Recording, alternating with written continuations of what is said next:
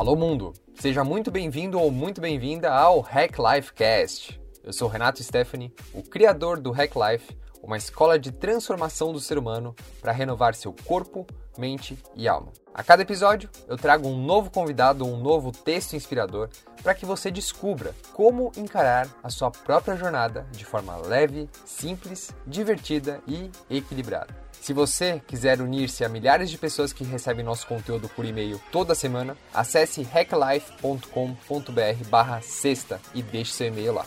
hacklife.com.br barra sexta. É um prazer muito grande ter você aqui comigo pelos próximos minutos. E agora, vamos nos divertir.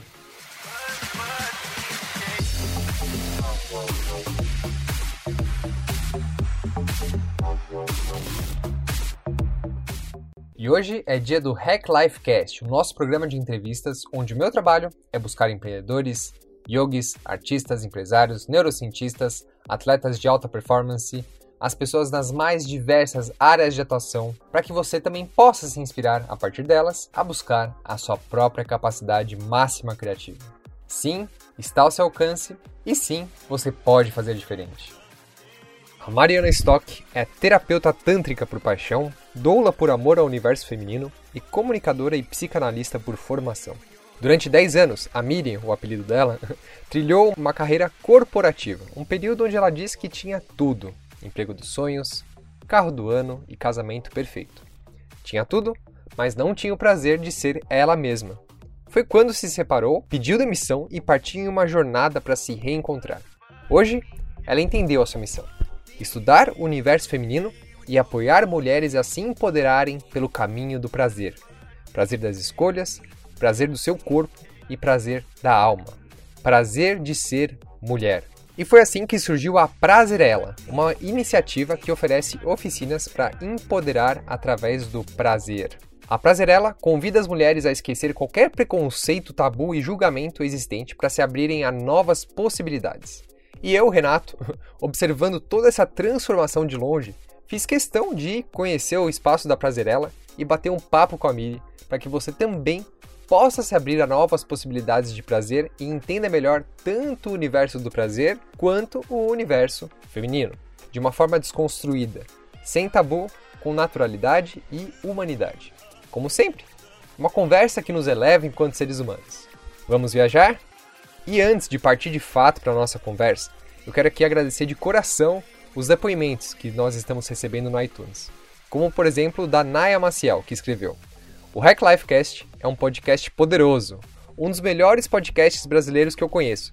Profundo e engrandecedor. Eu sempre fico esperando o próximo grande presente que vem em forma de entrevista. e eu sempre fico esperando o próximo grande presente que vem em forma dos seus reviews, das suas avaliações, como o da Naya, por exemplo, querida. Muito obrigado. Se você também quiser contribuir com reviews, avaliações como essa da Naya, que foi feito com tanto carinho, por favor, né, entre no nosso canal no iTunes ou deixe seu comentário no Instagram do Hack Life, beleza?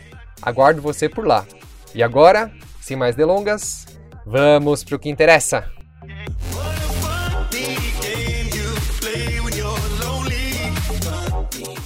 Bom dia, gente. Boa tarde, boa noite, quem quer que esteja assistindo, ouvindo a gente. Estou aqui com a Mari, do Prazerela. Uh, a Mari, a gente se conheceu por acaso alguns anos atrás, né? Uh, em outros momentos de vida completamente diferentes. Eu antes do Hack Life, ela antes da Prazerela. E a gente se, teve o prazer de se encontrar de novo pelo um amigo em comum. E ela trouxe todas essas coisas que ela está fazendo aqui, que eu nem sei direito, mas me deu muita, muita curiosidade de saber. Por isso que eu estou aqui, quero... É, não sei de nada, estou aqui descobrindo tanto quanto vocês, então acho que isso que é o gostoso, vai ser o gostoso do papo hoje. Bom dia, Mari. Bom dia. Sejam todos bem-vindos à Prazerela e à Casa Prazerela, ainda que virtualmente, mas estamos todos aqui. Todos aqui. Me conta, se hoje fosse o primeiro dia que eu te conhecesse, como é que você ia se apresentar para mim? Eu ia me apresentar falando que eu sou a Mariana, antes de mais nada, porque uhum. acho que essa é uma, uma coisa que mudou muito ao longo da minha vida. Quando eu trabalhava em empresas, eu era muito a Mariana da empresa, né? Mariana, sobrenome empresa tal. Porque a gente tem esse costume, né, de se identificar muito com o que a gente faz em termos de trabalho, principalmente em São Paulo, que é uma megalópole produtiva, que as pessoas trabalham muito, então elas se, se honram né, desse lugar de ter o sobrenome trabalho. E acho que essa é uma coisa que eu estou aprendendo, assim, a desidentificar um pouco, assim, eu do meu trabalho, né? Então, antes de mais nada, eu sou a Mariana e aí deixar para para a conversa evoluir a partir do interesse do outro, né? É, claro. responder uma coisa de cada vez. O, o último podcast com, com o Mark, o, do, do Prov, ele falou muito sobre isso. Ele falou, tá, mas é interessante como até essas questões legais que a gente poderia fazer um outro são banalizadas. Exato. Às vezes eu pergunto, oi Mari, tudo bem? Eu nem quero saber se está tudo bem. É, é. Um automático, né? Oi, quem você é? Onde você trabalha? E fica naquele, na normose de é, sempre. Naquela superficialidade, né? Que não dá nem espaço para a criação acontecer dentro de um papo. Porque pois é. assim... É. Né? do que, que, vamos falar? Do que, que vamos falar? Então vamos falar da Prazerela. Uhum. Uh, como é que o Prazerela se constituiu, se formou dentro de você? Como é que foi esse processo para você? Ah, então essa é uma história longa, eu vou tentar fazer ela um pouco mais curta aqui. Não, é, é... para ter o tempo que quiser. é, a Prazerela surgiu de um questionamento profundo meu é, a respeito da seguinte pergunta: O que me dá prazer na vida? Isso foi há mais ou menos uns três anos atrás, em que eu trabalhava numa grande empresa, ocupava um lugar de muito privilégio, era gerente, tinha uma equipe, tinha um bom salário, estava é, num lugar de fato privilegiado da sociedade em termos de, de poder de, de compra, de decisão e tal. E aí eu comecei a me fazer essa pergunta: o que, que me dava prazer? E tudo que me dava prazer eu relacionava a algo necessariamente de consumo, né? Então, fazer uma boa viagem, poder ir a um bom restaurante, estava é, tudo muito relacionado a esse privilégio capitalista, né? Desse lugar onde eu estava. E aí comecei a não me conformar muito com essas respostas que eu encontrava dentro de mim. Assim, não é possível que assim só pode ter prazer quem tem é, dinheiro, né? E isso começou a me, me, incomodar, ou me perturbar, ou me criar uma, um lugar interno de desconforto, né? De falar que, que mesmo, né? Que eu sempre fiz, independente de ser paga ou pagar por, né? Que a, que a questão monetária não fosse o, de, o, o decisor naquela atividade. E aí comecei um processo longo de terapia, de análise, de estudo mesmo, né, do humano, de, de retomar questões muito infantis na minha vida, muito lúdicas, né, o que, que eu fazia quando eu era criança, que eu deixei de fazer e já nem lembrava mais, né. E... E por onde você passou nesse processo? Detalhe um pouco mais, que tipo de terapia, qual foi o o, o primeiro chamado que apareceu para você necessário? Primeiro foi o questionamento, onde veio o prazer? É. E aí, é. qual foi o segundo passo? Um pouco antes da pergunta, até eu comecei a fazer uma pós em sociopsicologia. Uhum. E isso me abriu um pouco desse campo de ir mais a fundo no humano, tanto no indivíduo quanto no social, né? Sociopsicologia tinha um pouco desses dois âmbitos, do indivíduo e do social. E, e aí as reflexões foram uma se encadeando na outra, né? E aí eu resolvi estudar psicanálise. Fui estudar mais a fundo a questão é, do, do, da constituição do sujeito, do inconsciente e tudo mais. E, e aí comecei a fazer essa formação em psicanálise, esse ano me tornarei psicanalista. E, e para a gente fazer psicanálise, você precisa estar em processo de análise. Então, a minha terapia foi muito direcionada para esse lugar, que para mim acabou fazendo muito sentido, porque o foco da, da psicanálise é que a gente entre num processo de associação livre em que a partir de um lugar você flexibilize um pouco esse lugar é, do recalque e se permita ir em memórias que a princípio não aparecem no nosso dia a dia. Então isso me fez ir para lugares muito ancestrais, muito originários, assim, para mim que eu não tinha acesso. E, e junto desse processo todo, ele não é, não é linear, né? Então por isso vai ter horas que eu vou, volto nessa conversa, uhum. mas eu estava nesse processo de me questionar profundamente o que, que me dava prazer e o que, que, o que, que eu estava fazendo de fato relevante na vida. Acho que 30 anos começa a bater hum. um pouco dessa, dessa vontade de fazer alguma coisa de diferente, né? Que a gente já conquistou muita coisa, beleza, cheguei aqui, e agora? E agora? Ficava olhando aquele monte de diretor e falei, ah, gente, não é isso que eu quero para mim. e acho que assim, essas reflexões todas vão se unindo, né? Nesse processo de você ir associando também, né? Os grandes questionamentos. E aí eu resolvi, antes de pedir demissão da, dessa empresa, eu resolvi fazer o caminho de Santiago, ah, tirei férias. que gostoso. E o Caminho de Santiago foi muito legal, assim, como um, uma degustação, assim, do que estava por vir, né? Porque inicialmente o Caminho de Santiago me trouxe muito esse lado questionador e cognitivo, o que, que você está fazendo aqui, nem católica direito você é, você não sabe nem é quem é o tal do, do Compostela. o Santiago, tipo, o que você tá fazendo aqui? Peixinho fora d'água. Peixinho fora d'água. E assim, volta lá pra sua vida que tá lá acontecendo e você tá aqui fazendo nada, caminhando, não sabe para onde, não sabe por quê. E, mas depois de uns, uns três, quatro dias que a mente estava ali ruminando, né? Aquela monkey mind mesmo, macaquinho. Chegou uma hora que essa mente desistiu, que eu falei, eu vou até o final, agora que eu estou aqui, eu vou fazer este caminho. E aí as coisas começaram a aparecer, assim essa possibilidade de não ser maniqueísta o tempo todo, de não ter os objetivos, de não ter metas e simplesmente caminhar e deixar que as reflexões surgissem, deixar que é, a leveza aparecesse, as relações genuínas. Vi que tinha um monte de gente lá que também não sabia quem era o tal do Santiago de Compostela, que estava ali simplesmente para refletir que estava tudo bem, que a gente não precisa sempre estar tá nessa corrida contra o tempo, querendo chegar em algum lugar específico por algum motivo. E, e ali teve um aspecto muito importante que é essa coisa do baixíssimo consumo, né? Você leva muito pouca coisa, só o que você pode carregar. E vai é... deixando várias coisas no meio do caminho também. Vai né? deixando o que de fato não é relevante pelo caminho, né? Você, você de fato consegue fazer essa correlação do peso que a gente vai carregando à toa muitas vezes, né? Às vezes supervalorizando uma coisa lá, ah, mas isso eu preciso.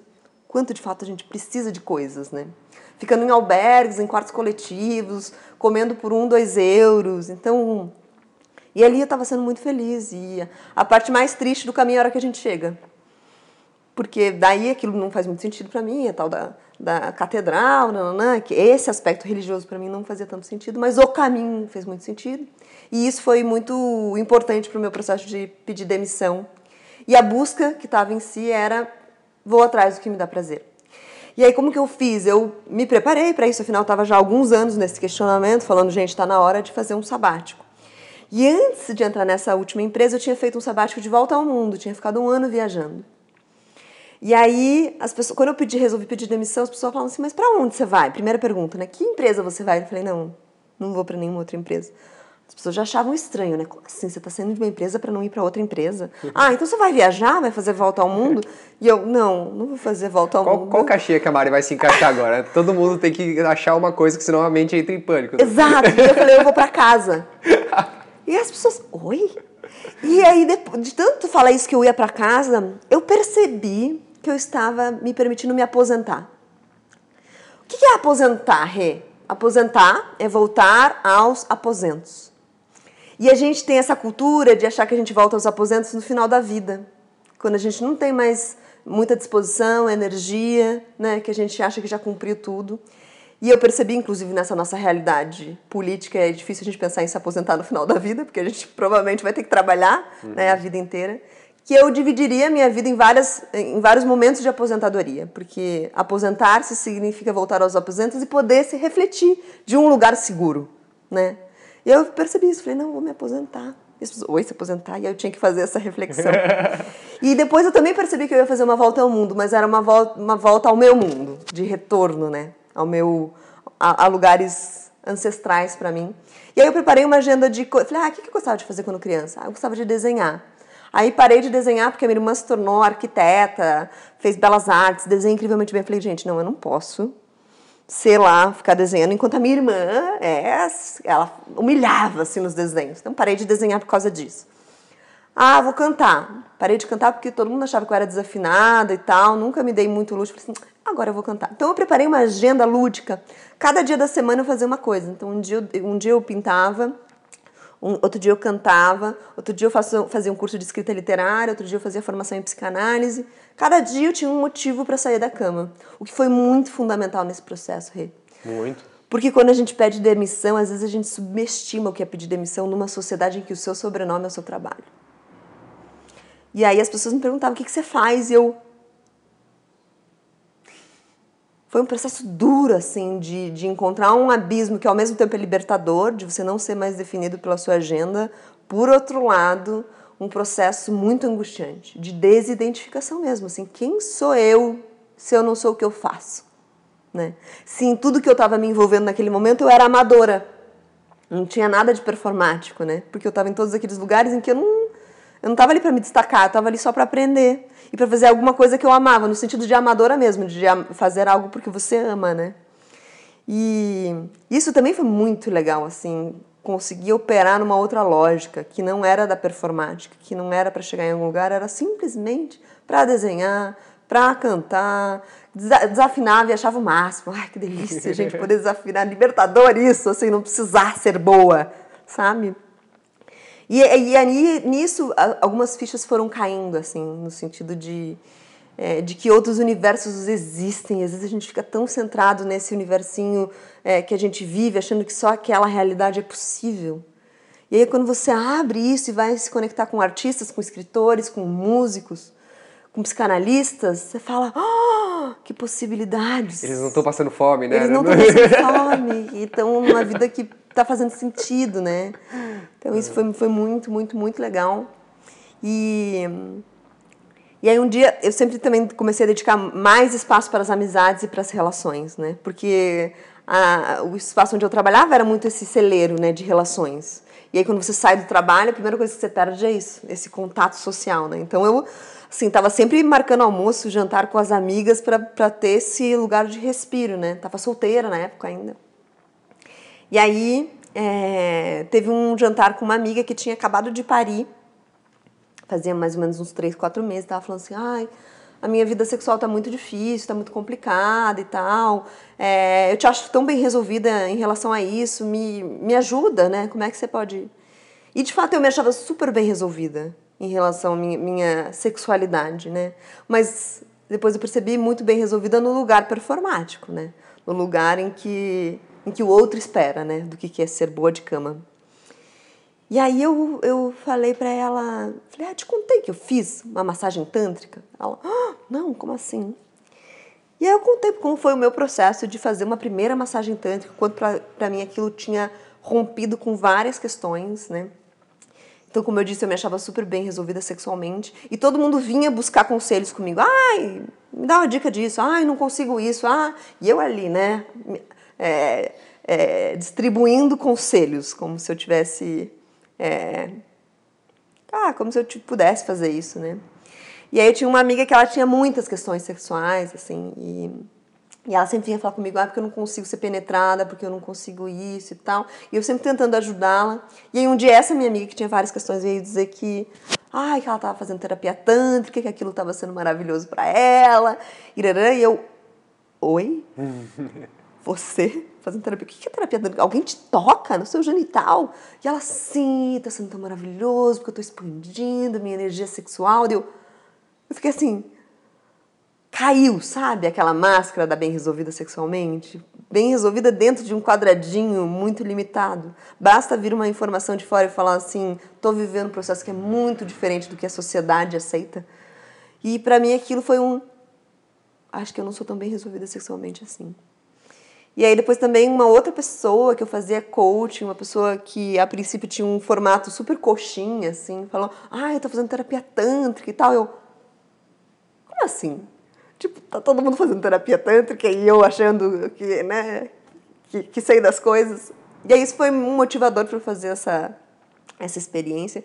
E a experiência foi muito transformadora para mim no sentido de que eu cheguei lá muito curiosa, mas com muito medo do que aconteceria, né? Escolhi aleatoriamente uma mulher no site e fui e cheguei lá muito nervosa. E ela falou: "E aí, que você veio buscar aqui?" Eu falei: ah, "Eu acho que preciso ir embora, porque isso aqui não é para mim" e tal. Ela falou: "Calma. É, tá tudo bem aqui, a gente vai respeitar seu limite. Me conta, da onde vem essa angústia que você traz, né? E aí eu falei que eu me achava uma pessoa muito cabeçuda, que para mim tudo tinha um aspecto de estudar muito, de né, um aspecto cognitivo, de, de embasamento teórico, científico e tal. E para mim era muito difícil incluir o corpo nessa história, o sentir, né? E, e que eu sentia um grande cabeção com um corpinho de palitinho tentando sustentar essa, essa cabeçudice toda, né? E ela falou uma coisa muito legal, que o objetivo daquela experiência era resgatar o potencial erógeno do corpo como um todo, que não tinha a ver só com o genital, mas de perceber a energia sexual no corpo. E aquilo foi muito transformador assim para mim, assim, o que eu senti ali e tal. E no, na quarta ou na quinta sessão eu tive uma experiência de parto. O insight que veio ali era que eu paria e que você passou por um renascimento, por um renascimento profundo. E foi muito interessante fazer essa correlação entre dor e prazer, e essa terapeuta é uma terapeuta muito maravilhosa que me trouxe esse aspecto. Como a gente vive numa sociedade que a dor é muito legitimada, né? A dor é o caminho da evolução, a santa é a, a bem vista, né? A pessoa que passa por todo um processo de sofrimento é, é a pessoa que evoluiu. O prazer já é visto como algo profano, como algo proibido, como algo hedonista, né? Então a gente coloca o prazer nesse lugar. Então a gente criou muito mais sinapses para entender dor do que prazer. Porque todos os nossos nervos, tudo que a gente tem de sistema neurológico no corpo, está a serviço de qualquer sensação. Agora, o lugar onde a gente processa isso é na cabeça. E a cabeça está muito atravessada é, pelo social, pelo cultural. Né? E ela me contou isso, que assim, que a gente estava muito mais predisposto a sentir dor do que prazer. Nosso repertório de dor era muito amplo, enquanto o nosso de prazer era muito pequenininho, muito miserável mesmo. Então, que naquela experiência eu podia me dar a chance de rever esse lugar do prazer. Porque em algumas situações, o fato de ser uma, uma experiência muito nova, uma sensação muito nova, eu ia tender a achar que aquilo era dor. E que aquilo podia ser da ordem do insuportável. Mas como eu estava num espaço de segurança, que eu me desse a chance de falar: será que é dor? Será que isso pode ser outra sensação? E aí foi aí que eu me permiti, que eu vivi essa experiência de parto e percebi que numa experiência de parto a gente está muito tendenciosa a ir para o lugar do impossível da dor, porque também convém numa sociedade que as mulheres deixem de parir, que percam essa sabedoria ancestral que é saber parir, por medo, né? Essa sociedade que incita esse lugar do medo. Tem até a segurança da hora marcada no parto, né? Então, é o primeiro abuso né, que a gente faz contra, é, contra um bebê, é isso, né?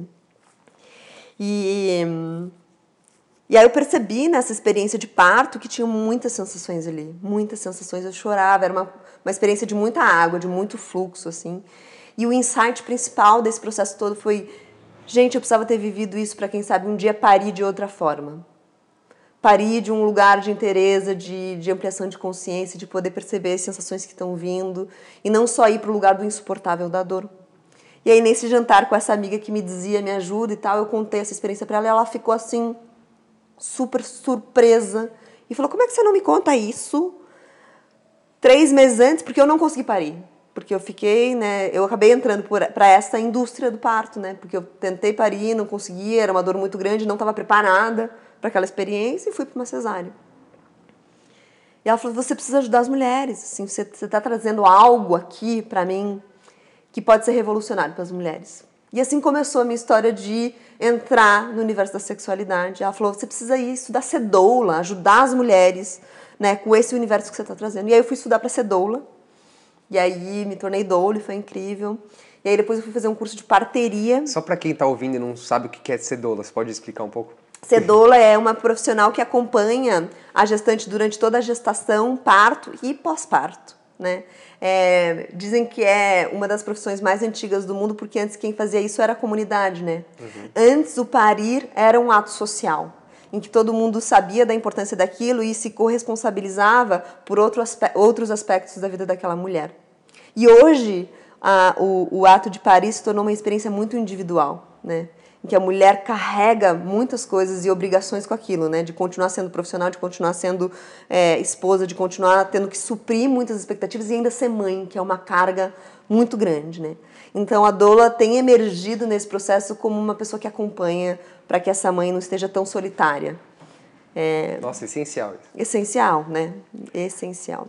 Só abrindo parênteses, acho que a gente até discutiu isso no nosso jantar alguns meses atrás. Eu estava ouvindo um podcast do Daniel Vitelis, lá fora, e ele, ele trouxe essa questão mesmo, tipo, o que, que é o parto para a mulher? Como que a gente trata a mulher na hora do parto e quais são as mensagens subliminares que envia-se para o subconsciente na hora do parto? Primeira coisa, faz, se a mulher estourou a bolsa ou se marcou a hora marcada para fazer o parto lá no hospital, ela chega, coloca ela numa cadeira de roda. Como se ela fosse doente. Como se ela fosse doente. Num ambiente todo branco, todo artificial, sem nenhum tipo de natureza, nenhum acolhimento. Né? Entra na sala de parto, às vezes, muitas vezes, nem o marido vai, Não pode entrar. Não pode entrar, ou a família. O, ao passo que antes, como você falou, tinha, existia todo esse processo. A mulher paria no lugar de casa, né, uma, um ambiente confortável que ela já sabia onde é que é, já estava familiarizada, com pessoas que ela amava, se sentia acolhida. E claro que isso faz toda a diferença. Toda a diferença. E você está tocando num ponto crucial, que depois eu fui fazer um curso de parteria com uma parteira incrível que se chama Nauri Vinaver, E, e, ela traz justamente a maternidade muito aliada à sexualidade, porque a maternidade é o ápice da sexualidade. A gente separa isso, né? Porque a maternidade foi muito para o universo da santidade e a sexualidade para o universo da, profano. Da, do profano. É. E aí a gente separa isso como se esses dois universos não tivessem correlação. Enquanto que um é muito determinado pelo outro, óbvio, para alguém ser mãe, ela precisa ter passado por, um, por uma relação sexual e o que a gente desaprendeu é que para a gente parir, a gente precisa das mesmas condições para se relacionar intimamente. Então, redução de ruídos, redução de estímulos, luz baixa, ambiente de confiança, pouca gente, calor, né, ambiente quente, tudo que você não tem num hospital. Barulhinho lá. Tic, tic, tic, tic. Meu Deus. Luz fria. Luz fria, ar-condicionado geladíssimo, ar-condicionado geladíssimo, né? Pessoas que você nunca viu ali te tocando. Você coloca anestesia no seu sistema nervoso, aquilo já começa, o organismo entra no fogo luta. Claro que não vai parir naturalmente, né? Exato. Então, essas reflexões todas começaram a emergir muito forte, assim, tipo, muitas incoerências, assim, sabe, nesse universo da sexualidade, especialmente da sexualidade feminina, né? Que hum, cada vez mais a gente tem se conectado com esse sagrado feminino, né? Acho que é uma coisa que tem vem aparecido cada vez mais, mas que por séculos a gente abriu mão, né? As bruxas por muito tempo foram queimadas na fogueira porque eram muito mais mal vistas, né? Por usarem desse poder do feminino de conexão com a natureza e com os ciclos. E, e acho que tem muito para retomar ainda desse poder feminino, né? Mas é, essa potência da mulher de ser criativa, criadora e, e parteira, né? De conseguir parir é algo que tem uma potência que, que a gente precisa se conectar. Então, ter feito esse curso de parteria para mim também foi um grande divisor de águas, assim, sabe? Porque porque esse esse mosaico de experiências fez falar assim, gente, tá aí, algo que eu preciso me aprofundar, que eu quero me aprofundar, antes de mais nada, né? E aí fui fazer um curso, uma formação em Tantra, ainda sem saber exatamente o que, que eu faria, sem existir ainda prazerela. E aí me ocorreu esse insight, né? Depois de processo terapêutico longo, estudar psicanálise, cedola, parteira, é, estudar o Tantra e tal. Falei, gente, a cura pelo caminho do prazer. Tem um lugar muito potente aí que é a gente encontrar a, a santidade, né? A, o sagrado do prazer o sagrado do sentir, a possibilidade de estar presente, estar conectado com todo, estar conectada com todas as suas células, com essa presença que pode ser muito prazerosa. E isso tem um aspecto curativo que é maravilhoso. Né? Ainda mais para nós mulheres que somos cíclicas, que temos um, um, funcionamento que nos permite renascer e morrer a cada 28 dias. Né? Deixar ir, se conectar, se conectar com a lua. Então, é, daí surgiu essa ideia de trazer uma iniciativa para falar sobre o empoderamento da mulher pelo caminho do prazer e não da dor. Né? Porque esse é outro aspecto, acho que o empoderamento é, ainda tem muito essa cara masculina, né? Muitas mulheres chegando em, em, em, espaços de liderança e tal, mas com formatos de sucesso muito masculinos, né? Cartesianos, objetivos, fálicos, é, deterministas, né? maniqueístas. Qual é o lugar de potência da mulher em que ela não precisa adotar um modelo masculino de sucesso? E nossa, muito profundo isso. É muito verdade. e aí foi isso, assim, qual é o lugar que a gente pode se empoderar por um caminho do sensorial, por um caminho do prazer, por um caminho de retorno ao corpo? Porque esse é outro aspecto. Naquele meu lugar que eu me achava super bem resolvida sexualmente, era pulando uma etapa fundamental, que é bem resolvida no sexo performático, mas esquecendo que antes do sexo vem sexualidade. E na sexualidade tem o âmbito do aprendizado, que é muito importante e que a gente definitivamente pula essa etapa. Né? A gente não aprende o que é sexualidade, qual é a potência disso. Muito pelo contrário. Tudo que a gente aprende na escola a respeito de sexualidade vem muito no aspecto da advertência. Não entre em contato com isso, porque tem doenças, eh, DSTs, porque tem gravidez indesejada, porque tem menstruação, porque é sujo, porque é perigoso. Então, toda essa carga negativa e perigosa da sexualidade vem desde muito cedo, do proibido. Né? E não o aspecto da potência que a gente carrega na gente, que é essa possibilidade de criar. Nossa, isso é muito verdade. Eu estava entrando em contato, acho que não é à toa que a gente tá, só está conversando hoje, né? Que eu entrei muito em contato com essa sexualidade minha, inclusive essa semana que passou. E eu comecei a refletir de novo, né? Do tipo, qual foi a minha educação sexual? A mulher, existe muito essa questão do ritual de passagem da mulher, a primeira menstruação, ela ainda entra em contato com esse ciclo, como você falou, de morte e nascimento a cada 28 dias. Mas e do homem? Uhum. Ah, é o pai ou os tios que vão levar ele num puteiro, num puteiro né? Uh, no meu caso, iniciação sexual com pornografia, que é onde eu achei a mínima referência de como deveria se fazer o sexo, que é um sexo performático. Aliado muito mais ao medo e à dor do que ao prazer e ao amor. Sem né? dúvida. E é muito difícil que uma vez que você acesse esse espaço do, do coletivo e baixe essas programações para você, baseadas nesse, nesse medo do macaquinho humano, nesse sofrimento, é muito difícil você se reprogramar, né? Muito. É uma desconstrução difícil. É difícil. Porque ela tá lá no cerne. Tá no cerne, você tem que chegar na raiz do seu código-fonte e falar, não, eu não quero mais você aqui. É. E o padrão tá tão enraizado que você precisa de, aí sim, precisa de um esforço para que você reprograme-se a partir do prazer. Sem né? dúvida. Né? E como que você vê, Mari, essa... Peraí, antes de entrar nessa pergunta. Não, eu vou, eu vou fazer essa pergunta mesmo. como é que você vê é, esse espaço né, da mulher se empoderar, dela entrar em contato com a sua energia sexual, o seu feminino, de uma forma sadia, com o parceiro dela. Como é que você vê o, o papel do homem também trabalhar a sua própria masculinidade para chegar nesse lugar e os dois transcenderem juntos? Esse é um, é um papo importante, fundamental e que começou a aparecer muito assim aqui, né? Porque, antes de seguir nessa resposta, é, você acabou de trazer o quanto é difícil essa desconstrução, né? Uhum. E essa desconstrução individual é, é difícil mesmo porque a gente não vê muito na sociedade espaços em que a gente possa trocar e rever esse código-fonte. Onde a gente Onde? reaprende, né? E, e, acho que a Prazerela e a casa Prazerela, um espaço físico, nasceu para isso, assim, para a gente ter um, um ambiente legítimo para falar disso de outros repertórios, a partir de outros lugares, né? E aí, com isso, com esse espaço sendo criado e as mulheres cada vez mais encontrando força e coragem para vir aqui, porque vir aqui é um ato de coragem, é um ato de subversão, porque falar de prazer na nossa sociedade é um ato de, de, de muita coragem mesmo. É, elas vêm aqui, primeiro num. Ai meu Deus, e aí se encontram nessas reflexões todas que a gente está trazendo aqui. Meu Deus, o que tem sido a minha vida sexual, né? Que lugar eu tenho ocupado? O que é prazer para mim? O que me dá prazer para além do consumo? Então, são perguntas difíceis, né? Que vão te levando a reflexões. É... E aí eu chego no cerne da sexualidade, né? De falar o que, que é isso que a gente tem aqui? Qual é essa potência? O que, que é ter um clitóris? Qual é o lugar do nosso estímulo? O que é cultura de penetração que desfavorece completamente a potência da mulher, né? Que a nossa potência está muito mais externamente, né? Nossa área erógena está ali externamente, não no lugar da vagina. Inclusive, uma informação anatômica importante aqui para os homens é que é, a vagina é uma região que é muito pouco vascularizada e muito pouco enervada. Então a gente sente muito pouco prazer na penetração. Por quê? Tem uma sabedoria do corpo maravilhosa nessa história. Se a vagina, que é o canal, né? A vagina também tem homens que não sabem disso. Vulva é a parte externa e vagina é o canal. Uhum. Então vamos por partes. A vagina é, é pouco enervada porque se ela fosse muito enervada a gente não paria. Né? Porque precisa passar uma cabeça de um bebê por essa vagina. E se isso tudo tivesse muitos nervos e tudo mais, ia ser uma experiência de fato impossível de acontecer. É, não é à toa que todo o nosso que, que, o clitóris, né, a glande que é aparente é externa, porque no parto ele não acaba não interagindo tanto com essa necessidade de, de ampliar esse espaço da vagina.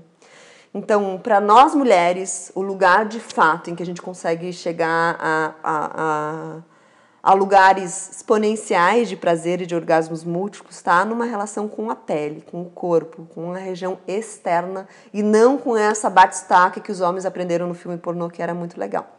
E aí, respondendo suas perguntas, as mulheres falam assim: alguém precisa falar isso para os nossos maridos, porque assim quem vai contar? Porque é isso, acaba acontecendo um processo de reflexão das mulheres que dificilmente chega nos homens, que se mantém naquele lugar em que a educação foi, foi, pelo, foi pelo filme pornô, em que ele entende que homem bom é homem provedor, é homem ativo que faz a batistaca na cama. E mais do que isso, né? Quando, por exemplo, estava até relatando a minha experiência de estar tá dois anos sem comer carne e sem me masturbar. Eu falo isso para muita gente, como você vive, né? Como é que você tem prazer sem ter isso, né? Uhum. De novo, né? E o que, que isso tem a ver com o seu homem? O que, que isso tem a ver com ter prazer na vida? Uhum. Né? Porque a reprogramação é tão difícil porque você tem que se sustentar em um campo que é difícil, né? Porque toda a sociedade entra na contramão. Exato, né? Te questionando, Te como questionando. assim? Você tá doido. Você tá né? tá doido. É. E é isso, né? A história da loucura é muito essa, né? É os que estão à margem da normose, né? E aí eu prefiro ser louca mesmo do que corroborar com esse lugar. Por favor. É, das, das, das, relações muito normais e óbvias, né? Quando algo está muito óbvio, muito normal, é, pode saber que tem algo errado aí. E aí, é, dessas reflexões todas que as mulheres traziam e diziam, a gente precisa criar espaços para os homens, porque de uma relação que já está muito configurada, aquilo que você falou, as relações estão estabelecidas por um, de uma forma, né? Como é que você desata e reata numa outra combinação, numa outra forma, né? E, e nesse meio tempo eu conheci o meu parceiro Cláudio, que está num processo genuíno assim de desconstrução das masculinidades tóxicas que ele viveu é fruto também de uma sociedade machista, patriarcal, com, também aprendeu muito das questões sexuais em filme pornô e tal. Mas está num processo de revisar isso, de entrar em contato com um lugar muito íntimo, assim, e muito de perceber o que, o que, quais são as carências dessa criança interna dos homens, né? De poder brincar, de poder é, sentir, de poder estar tá num outro espaço que não é o do, o do provar, né? O performático. E aí, numa, em várias conversas, né, eu e o Cláudio, é, a gente chegou à conclusão que estava na hora de se criar o prazer ele, né, que é criar esse ambiente de homem para homem para falar dessa desconstrução é, desse homem moderno, né, é, dessa caixinha tão fechadinha e tão é, enclausurada e sufocante que é ser homem hoje em dia também, né. E, e aí vários homens me entrando em contato comigo, ai, obrigada por isso, mas eu, é muito difícil mesmo é, com mulheres cada vez mais empoderadas, encontrar o nosso lugar de desconstrução e o nosso lugar de fala. Porque as mulheres também estão completamente intolerantes, o que é super. É, é, dá para entender. Dá para entender. Afinal, foram séculos de dominação, séculos de repressão, e quando a gente entra em contato com a nossa potência, a gente não tolera mais qualquer tipo de submissão ou de ladainha no nosso ouvido. Mas aí, como a gente cria espaços para os homens também, né? Entrarem em contato com esse lugar íntimo, entenderem o que é prazer para a mulher, para estabelecer relações mais é, saudáveis. E aí o Cláudio tem feito um trabalho muito lindo também via Instagram, é, diariamente falando sobre questões importantes para o homem, é, trazendo uma referência diferente daquela que a grande maioria dos homens tem, né? Do que é ser homem, o que é ser macho. E, e a gente está cada vez mais evoluindo para um trabalho também conjunto. O Cláudio faz encontros de homens de respiração, encontros de reencontro, ele brinca, né? Que é reencontrar com esse lugar interno. E a gente tem um trabalho chamado Alquimia Prazerosa, que é para casais, que é para falar dessa possibilidade de reconfigurar esse lugar do amor e do respeito e da, e da troca, né? De dois indivíduos inteiros e não mais naquele conceito romântico de relação de duas metades, né? E isso é muito legal, Mari, que um amigo nosso, e como o Max, que vai almoçar com ele daqui a pouco, inclusive, uma vez ele falou uma coisa que pegou muito para mim. Ele, ele falando sobre um relacionamento passado dele, ele falou, ah, eu cheguei em determinado momento que eu percebi que um mais um tava dando meio. E a gente tem que fazer um mais um dá três, né, no mínimo. Exato, exato. Nem dois, é três é. no mínimo, né? E quando a gente chega nesse lugar de amplificação e a gente vê que a vida está prosperando, está dando certo, você está se trabalhando, você está evoluindo, Aí é o ponto, né? Sem dúvida. Porque também não. E também saber entender, acho que, e honrar e respeitar. Quando o outro está no seu limite, às vezes dá a mão e ajudar, né? Sem dúvida. Fala, vem comigo, tá tudo Rel certo. Relação é isso, né? Vamos parar? É melhor. banana, banana não dá. Banana. Acho que a gente pode até deixar. Vai ser divertido. É... Caminhão da banana passando aqui na. É, só passou a banana, né? Só passou. Mas ficou mesmo a maçã. é, e é, é interessante que esse trabalho da prazerela, a princípio, causa um pouco de desconforto, de ruído nas relações, porque é um rompimento com esse modelo romântico, né? Que as mulheres vêm pra cá pra falar de prazer e os caras ficam lá em casa, como assim? Você vai lá falar de prazer? Tipo, eu não sou eu? tá, tá faltando em casa, é essa a, a reflexão primeira que vem para os homens, né? De, de desconforto, de desconfiança, de falar assim, por que, que você precisa buscar fora, sendo que você tem isso em casa? Está fora do controle da situação. Como se eles forem, fossem os responsáveis por prover o prazer para a mulher. Enquanto que essa responsabilidade está desvirtuada, a mulher precisa se responsabilizar pelo próprio prazer. Enquanto ela não souber o que faz bem a ela, né? Qual é a parte do, do, corpo que ela gosta que seja tocada, que seja estimulada? É muito difícil de falar para o outro saber como fazer. Isso é uma pergunta que eu faço para as mulheres que vêm aqui. Vocês são boas de cama? Boas para quem? A gente tem esse costume de falar tal cara é bom de cama, tal cara não é bom de cama. Você é boa de cama para você? Você sabe o que te faz bem? Né? Então, a princípio causa esse ruído, porque os homens estão ainda muito condicionados nesse lugar de serem os provedores né, do prazer da mulher. Mas quando os homens percebem esse lugar de potência, né, que pode ser muito mais legal quando cada um se autorresponsabiliza pelas suas questões, em que a gente não está sempre projetando que o outro é responsável por resolver a minha questão, as relações entram num lugar de potência que é, que é somar três e não mais meio e, e sai da dinâmica da, que eu gosto de chamar da dinâmica da bola de cristal. É. Do tipo que você sabe o que te dá prazer e você quer que o outro saiba sem você falar. Exato. Quer que adivinhe. Telepatia, né? né? É, exatamente. Né? Tem que falar, tem que conversar. E né? no âmbito da sexualidade, ainda mais, né? Que pois esse é. lugar íntimo, se você não pode falar o que tá bom e o que não tá bom, gente, você vai ser refém né, daquele lugar submisso, de achar que teu papel ali é também ser performática para o outro né? Dos dois lados, né? Porque no fundo estão ambos tentando performar e não sentindo nada. Então, a nossa busca aqui é pelo que faz sentido, né? Sentir para fazer sentido. Acho que essa é a busca da prazerela. E por isso falar de prazer aqui tem sim muito a ver com sexualidade, mas tem a ver com prazer sensorial. É falar com tudo que orbita esse universo do prazer.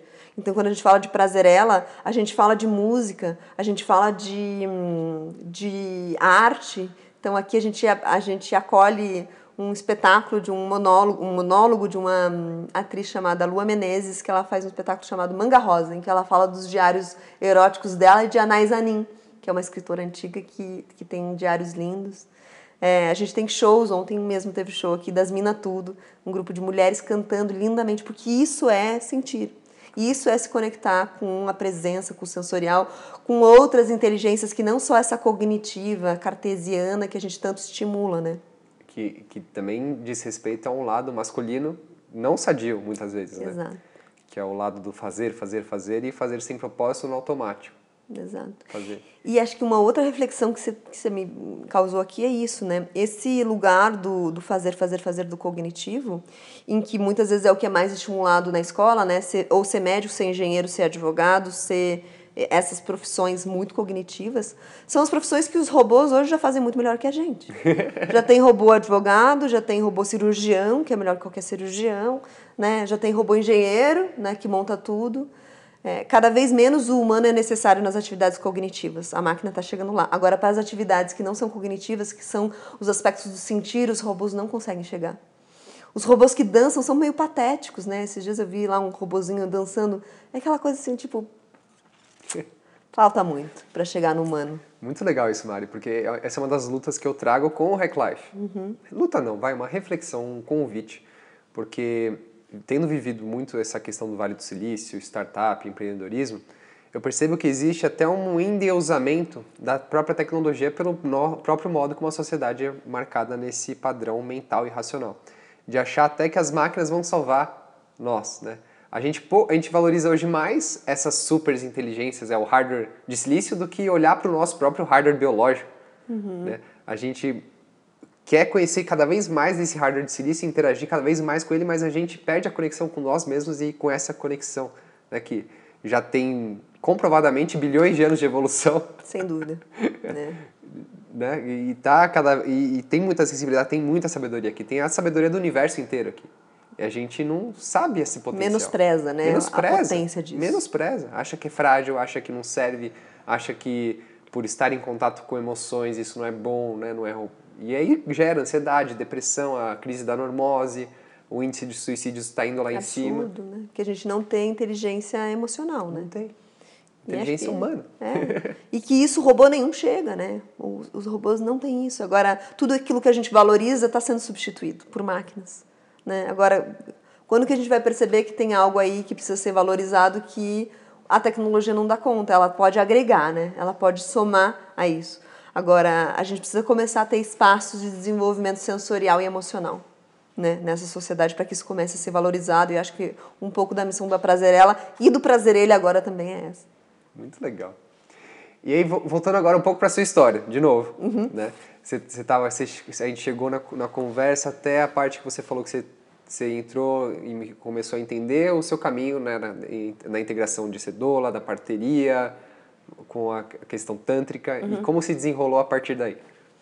É, a partir daí eu comecei a fazer eu estava nesse processo né, de volta ao meu mundo, de tinha me preparado para ficar mais ou menos um ano nessa minha volta ao meu mundo interno. E eu comecei a exercitar, falei, estou nesse processo de ser amadora, vou começar a exercitar. Tinha uma coach que estava me ajudando muito.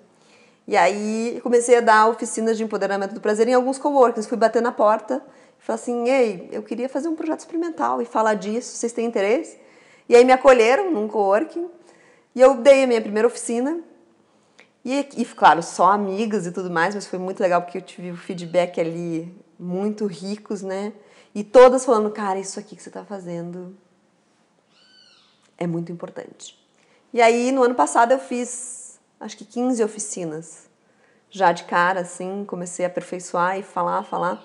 Só que o que, que acontecia? É, as mulheres que iam nas minhas oficinas, nesses coworkings e tal, falavam, mas é, eu quero viver isso você está falando qual é o espaço, onde eu vou, me dá o endereço. e essa minha terapeuta com quem eu tinha feito o processo foi morar fora, foi morar em Portugal. E, e muito da formação que eu fiz me fez refletir o quanto esse era um universo ainda muito machista, mesmo dentro dessa formação. Ainda num aspecto de que o homem é o lugar do ativo e a mulher é o lugar da, da frágil. É, a forma como trata a sexualidade mesmo nessa formação para mim tinha questões assim para mim muito críticas assim sabe? E que eu não eu não estava é, não tava tranquila de, de indicar para as pessoas. Porque a sexualidade é um lugar de extrema potência e de transformação mas se ela não for bem cuidada se ela não for feita por um profissional sério por uma profissional séria ela pode ser muito traumatizante porque historicamente é um lugar muito reprimido então se você tem uma experiência ali abusiva isso pode ser uma porta que definitivamente você fecha e não abre, né? Que era o meu objetivo. Então eu não recomendava praticamente para as pessoas e ficava todo assim: "Ah, legal, você vem aqui, dá essa oficina, fala isso tudo que você viveu e fala: arma ah, bomba, seta é, o timer. Agora agora espera explodir". Espera explodir. e aí isso começou a bater muito forte para mim, falei assim: "Gente, eu tô estimulando as pessoas e não tô criando um espaço, né, para que as pessoas vivam isso". E aí veio isso de falar assim: "Cara, preciso abrir um espaço para que as pessoas possam viver isso, em que eu vou contratar as terapeutas que eu confio, vou passar pelo processo com todas as terapeutas, vou fazer terapia orgástica. Esse é um outro aspecto, né, que eu deixei de chamar de tantra e passei, passei a chamar de terapia orgástica, porque é, o tantra tem alguns aspectos. Um é uma filosofia muito maior do que falar só de sexualidade, milenar, em que assim no Ocidente é muito pouco estudo, e aí no Ocidente Tantra virou sinônimo de putaria, de um lugar de perversões, de experimentações né? E, é, ao mesmo tempo, o modismo, né? Tem terapeuta tântrico saindo pela culatra com formações de quatro finais de semana, como se as pessoas estivessem prontas para tocar num outro humano. E eu falei, não, não é isso que eu vou... Não é isso que eu quero oferecer, assim. E, e tem um aspecto dogmático, né? De associar sexualidade à espiritualidade. E ainda que para mim no CERN isso tá, esteja muito conectado, eu acho que isso não é uma realidade para todo mundo. Tem gente que não se conecta com esse lugar de religião e de espiritualidade, mas quer viver a sua potência sexual. E nada impede ela de viver isso. Uhum. Agora, se você já chama isso de Tantra, que está associado a uma filosofia, a pessoa já fala, ah, esse já lugar... Já trava várias portinhas. Místico. Falar de prazer já trava várias portinhas, e imagina ainda... falar de Tantra. Exato. Então, eu, eu preferi... E, e, eu, e eu honro muito, né? Ainda que seja uma, uma, uma questão que me barra em vários aspectos, eu sou uma pessoa que estudo. Eu sou uma pessoa que honra o livro, que honra a sabedoria anterior, que voa a fundo nas questões, né? Então, sou uma pessoa ainda muito cognitiva. Então, como eu sei que tem muitas mulheres que também têm essa demanda, né? Beleza, vai me falar de sexualidade, mas traz dados e fatos. Traz elementos que para mim sejam que não sejam o badauê, que não sejam só o misticismo da coisa. Então, aqui a gente traz é, a questão sensorial, mas trazendo dados, trazendo elementos, trazendo reflexões potentes, não só indo para a crença, né, para o lugar da fé, mas sim trazendo para você, assim, não está no outro, está na gente isso, né? Por isso a gente chama esse processo de terapia orgástica. E é um processo terapêutico mesmo de desenvolvimento do alto potencial erógeno, do alto potencial sensível, né? E aí essa casa abriu por isso, porque não existe hoje na sociedade, no Brasil e não sei aonde no mundo existe um espaço dedicado a conversas e experiências de prazer genuínas. Um espaço seguro, né? Essa casa é essencialmente feminina para mulheres, em que tem terapeutas mulheres e a gente atende só mulheres com terapia, terapia orgástica, porque a gente entende a importância de manter um espaço seguro para as mulheres, né? Em que elas não se sintam é, em perigo ou em que vai chegar ali a qualquer momento alguém que vai colocar em risco a possibilidade de expressão delas, né? Porque isso também aconteceu historicamente, né? As mulheres sendo minadas do espaço de fala, minadas do espaço do sentir, julgadas por isso, né? Porque tudo vai pro lugar, ah, essa é puta, se sente é puta, né? E aqui todo mundo pode ser o que quiser, independente dos rótulos que externamente teriam, aqui a gente se permite falar, sentir, trocar e, e, e ir para o universo genuíno do prazer. Maravilhoso. Maravilhoso. É, é interessante perceber que, realmente, Mari, eu sinto que até pouco tempo atrás não existe certo tipo de coisa, né? Mais pra gente que vem do universo diferente, né? Corporativo e tal. Mas é gostoso ver esses, esses mini oásis brotando, né? Pela cidade inteira. Aqui a gente está, no caso, em São Paulo. É, é, gostoso ver que já tem alternativas. E eu vejo realmente aqui uma, um pioneirismo nesse aspecto. É, tanto na, na abordagem filosófica de como mostra a linguagem, né? você está fazendo um trabalho muito legal no Instagram, estou gostando muito de acompanhar as uhum. coisas. E ao mesmo tempo que é, é um, é um, é um tema tabu que trai, desperta o interesse, você traz ele com muita responsabilidade, muito, muita genuinidade. Né? É muito, dá, dá, dá para ver que é, tem um lugar de muita verdade. E de naturalidade, que acho que esse é, esse é um ponto também, né? Porque falar do lugar do saber também não é o que me interessa, é trocar, assim, ó, tô, tô estudando isso, faz sentido? É isso. E abrir espaço para troca. Então, o Instagram tem sido uma ferramenta muito legal que aproxima muito as mulheres, em que as mulheres mandam mensagens inbox para mim falando: nunca falei isso para ninguém, nem para minha sombra, mas eu preciso falar para você.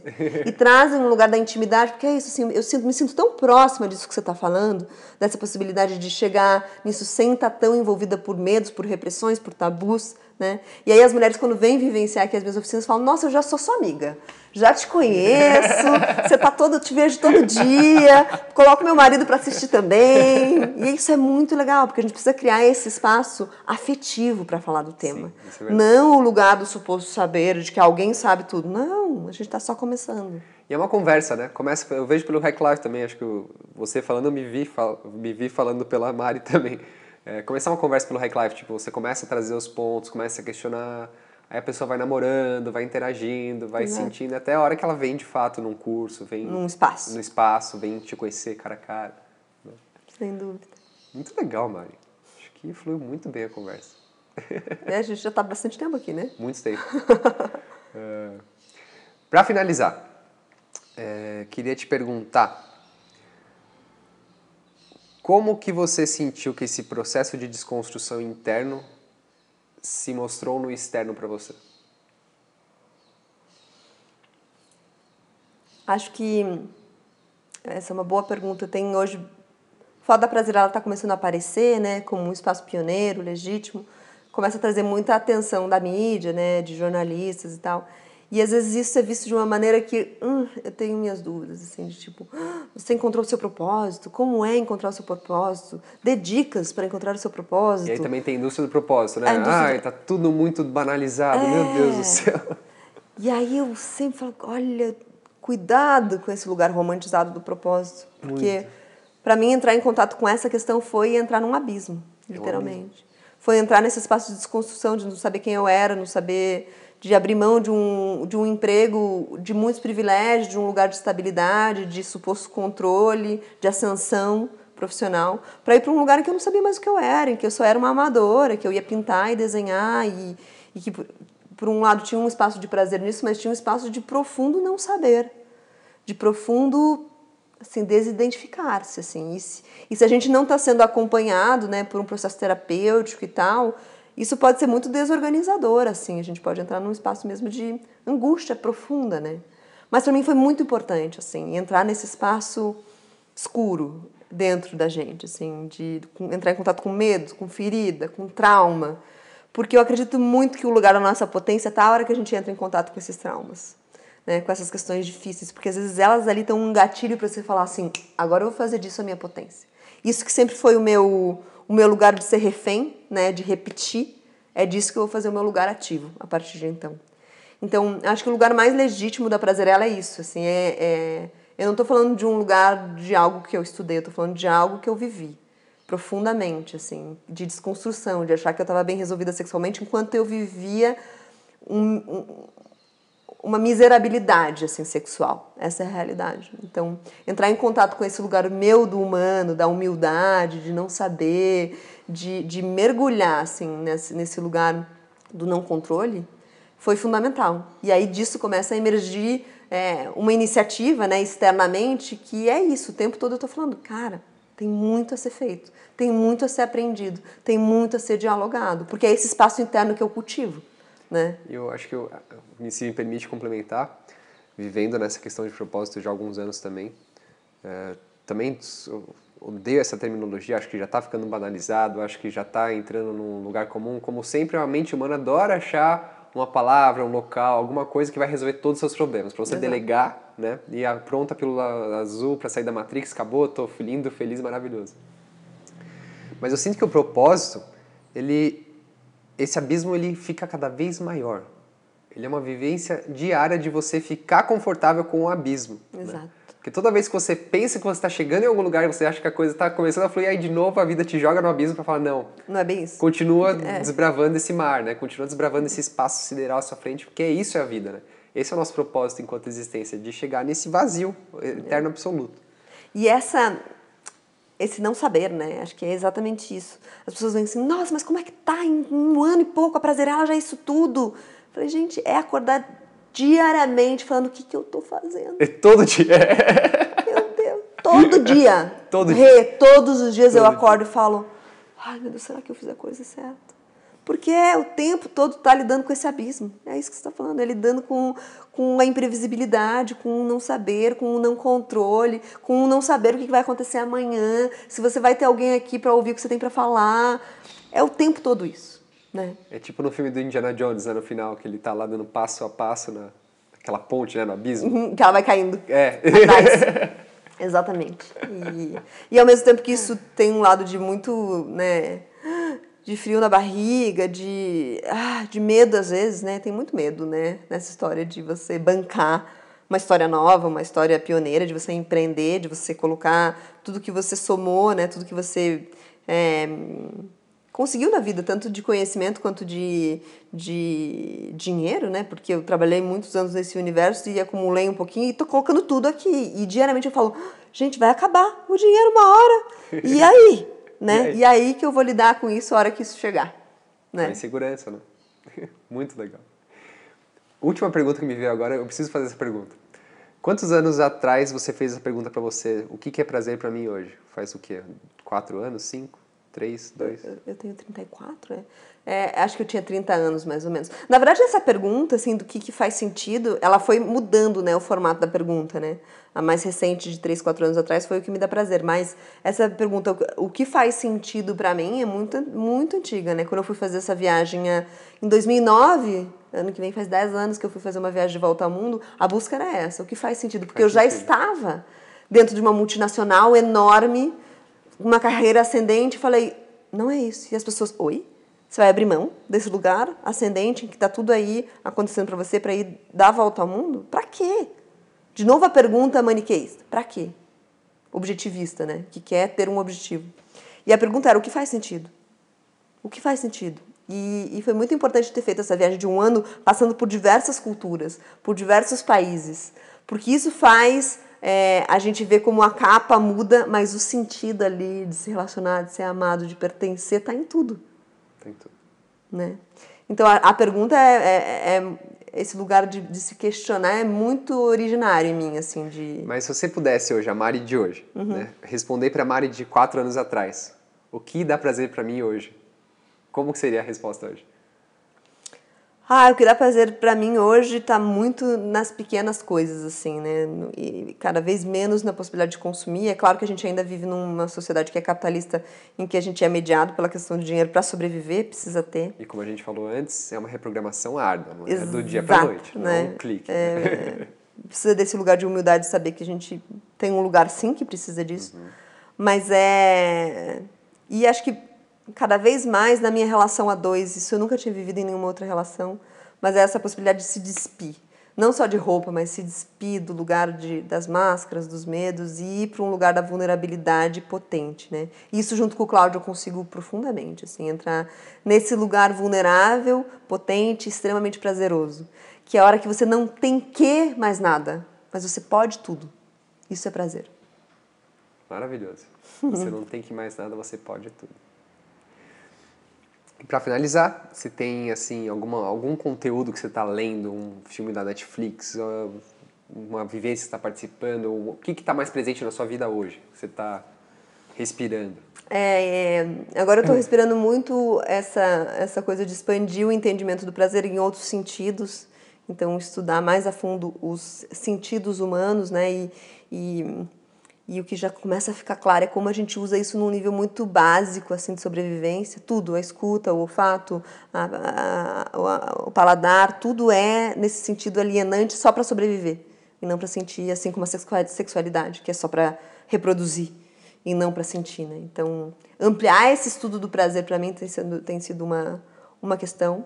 Eu estou finalizando a psicanálise, então esse ano é um ano de, de fechar esse estudo assim com chave de ouro. Preciso entregar várias, vários trabalhos, várias reflexões e todas as minhas reflexões estão no sentido de, de tentar dar passos também a partir do que Freud se limitou, né? E muito no aspecto feminino ele ele não chegou e errou em muitas coisas, principalmente da sexualidade, até na questão no embate lá do orgasmo vaginal, orgasmo clitoriano e tal. Então tudo que eu tenho estudado tem no sentido de trazer luz para a questão feminina da sexualidade na psicanálise. É, é, filmes, tudo que a gente tem visto tem a ver com isso. O último filme que a gente viu agora na Netflix foi é, Eu Não Sou um Homem Fácil, que é assim uma, uma, uma, crítica né, à sociedade atual, muito incrível, um filme francês, em que, é, não vou fazer spoiler, só vou começar a claro, contar claro. o comecinho do filme, é um cara lá todo, todo, todo machista, pegador, galinha, nananã, que vive nessa sociedade é, machista, né? Então ele se acha no direito de é, cantar todas as mulheres, de achar que ele é, que ele tá nesse direito. E aí ele bate a cabeça e quando ele acorda, o mundo está invertido. É, o mundo está numa sociedade que é femista, que não é feminista. Eu gosto de dizer que é feminista porque assim, é a soberania das mulheres e os homens estão no lugar de submissão. E aí ele não entende aquilo, porque só ele tem a memória do, que, que, era antes. Do, do, que era antes. Então é uma reflexão dura, tem horas que te dá um tilt na cabeça que você fica se colocando no lugar dele e falando, que absurdo, mas é isso que a gente vive hoje. Então assim, maravilhoso, assim, recomendo para todo mundo. Tem um outro filme lindo no Netflix que se chama A Arte de Amar, que é a história de uma médica. É, de onde ela é? uma médica do, do, da, da Europa Oriental que foi estudar sexo e sexualidade há cento e tantos anos atrás e faz um livro que é revolucionário para a época dela, tá, seria até hoje. E, e, é lindo, assim, o filme é lindo. A Arte lindo. de Amar. A Arte de Amar. Massa. O É, que mais que eu estou respirando nesse momento?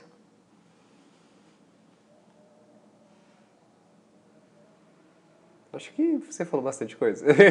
é, tô, tô lendo muito, tem, tem um, alguns livros que eu tô lendo, um que é maravilhoso, é, é Vagina, uma biografia, da Naomi Wolf, maravilhoso, assim, que também traz aspectos que... Tem muito pouco estudo sobre orgasmo, sobre sexualidade feminina, não há muito interesse, né? É, no Brasil, praticamente nada, e no mundo, pouca coisa também. Então, ficar, assim, conseguindo captar o que, que tem é importante para democratizar, né? Então, as, os livros da Naomi Wolf são muito bons. Tem o Mito da Beleza também, que é um clássico. Mas esse, é, é, Vagina, uma biografia, é muito incrível. É, os livros da Regina Navarro Lins, que é uma psicanalista maravilhosa, que está trazendo a questão das formas de se relacionar, né? De, de como a gente foi é, impelido a achar que a monogamia é normal e é, o, é um modelo saudável e ela traz questionamentos sobre isso. Então tem alguns livros dela muito bons, clássicos, A Cama na Varanda e o último dela é Novas Formas de Amar, Outras Formas de Amar, em que ela traz um pouco dessa reflexão histórica, né? De por que, que a gente foi se apegando a esse lugar da propriedade no relacionamento e esqueceu que o ser humano é um ser humano relacional. Então, acho que é isso. Muito legal, massa. Vou deixar todos os links depois para quem quiser no, no canal. Uhum. E para finalizar, é, para falar mais da Prazerela, onde podem te achar, perfil do Instagram, e-mail, eu vou também deixar tudo linkado no Recline. É, a plataforma que eu mais tenho sido ativa é no Instagram da Prazerela, então arroba Prazerela, sigam a Prazerela. Diariamente eu faço stories falando de algum tema, então em geral no domingo eu faço uma enquete do tema da semana e as mulheres escolhem qual é o tema que elas preferem e aí eu trago esses elementos, né, pitadas deste, deste tema escolhido. É, a gente tem o nosso site também, www.prazerela.com, em que a gente conta um pouco mais sobre da onde veio a Prazerela e o que, que a gente oferece nessa casa, em que a gente conta mais sobre a terapia orgástica e tudo mais. É, a Casa Prazerela fica aqui pertinho do metrô da Vila Madalena, na rua Rifaina, então quem quiser visitar a casa também é super bem-vinda. É, e sigam também o Prazer Ele, que é o Instagram do meu muso, do meu parceiro, que está trazendo essa desconstrução necessária é, da masculinidade tóxica dos homens aí, que estão precisando de uma, de uma dose de humanidade, de, de sensibilidade também. Não, sou, sou suspeito para falar, tá muito bom, sigam mesmo. Mari, querida, obrigado. Eu Foi que um agradeço. Prazer. Nossa, que gostoso estar aqui. Obrigada a você por Fechamos. estar aqui. Então, curtiu o nosso episódio de hoje? Se você já assina o nosso conteúdo e sente que o Hack Life faz a diferença na sua vida, por favor, né? não fique com isso só para você. Compartilhe, espalhe essa mensagem. Escreva um review para nós no iTunes. Isso faz com que o canal do Hack Life ganhe maior relevância e consiga atingir mais pessoas como você e seguir o nosso propósito de transformação do ser humano. Beleza? Posso contar contigo? Fica aqui, desde já meu muito obrigado. Foi um prazer ter você aqui comigo. Nos vemos no próximo episódio. Com atitude, entrega e amor. Seguimos a jornada.